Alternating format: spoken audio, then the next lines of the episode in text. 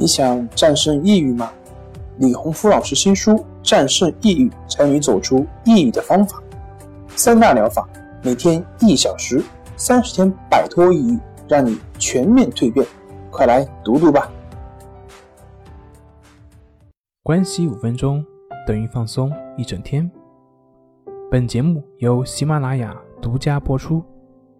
我是心理咨询师杨辉，我们的微信公众号。重塑心灵心理康复中心。今天要分享的作品是百分之九十九的人都忽视的一个问题：你是在学知识，还是在被知识学？像我个人，我是比较喜欢看书，当然从数量上来说，相比于大多数人还是很少。只是相对于自己在其他事情上花的时间来讲，看书的时间可能会多一些。但是到现在，发现各种知识了解并不少，只是并没啥用。套用一句现在很流行的一句话，就是什么都知道，但是还是过不好自己的人生。为什么呢？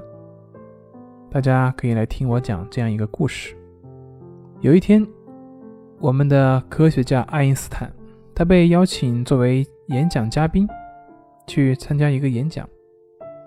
他的司机对他开玩笑说：“我经常听你在车中预备演讲，听得多了，我也可以一字不落地背诵出来。”爱因斯坦听完之后说：“那很好啊，我整天都在做研究工作，很累，况且邀请我的机构也和我素未谋面。”你大可以替我去演讲，我做你的司机好了。演讲当晚，司机果然一字不漏地念出了爱因斯坦演讲的内容，令在场的人佩服不已，就连坐在观众最后排的爱因斯坦也频频地点头称是。但是，演讲结束后，突然有一个青年科学家追问了一个颇为深入的问题，全场都在等待着这位冒牌科学家的答复。出乎意料的是，他竟然气定神闲地开始回答说：“年轻人，恕我直言，你刚才的问题实在是太简单了，甚至可以说是一个愚蠢的问题。假如你不相信的话，我可以证明给你看。这个问题简单的就连我的司机都懂得如何去回答。”于是，司机便邀请爱因斯坦上台作答，并且在雷鸣般的掌声之下离开了会场。这个故事可能大部分人都听过，但是很多人就只听到这里。其实故事最后还有一段，还有一段结局。在回去的路上，爱因斯坦对这个司机很满意，但是这个司机对爱因斯坦说：“我知道的只是概念，而您懂的才是真正的知识。”如我前面所说。我以为我看了不少的书，其实呢，我看的那些不过是一堆概念，而我所堆积起来的也不过跟那位司机一样，用来忽悠忽悠外行人是可以的，但是真正的碰到懂行的人，一句话就可以把我问死。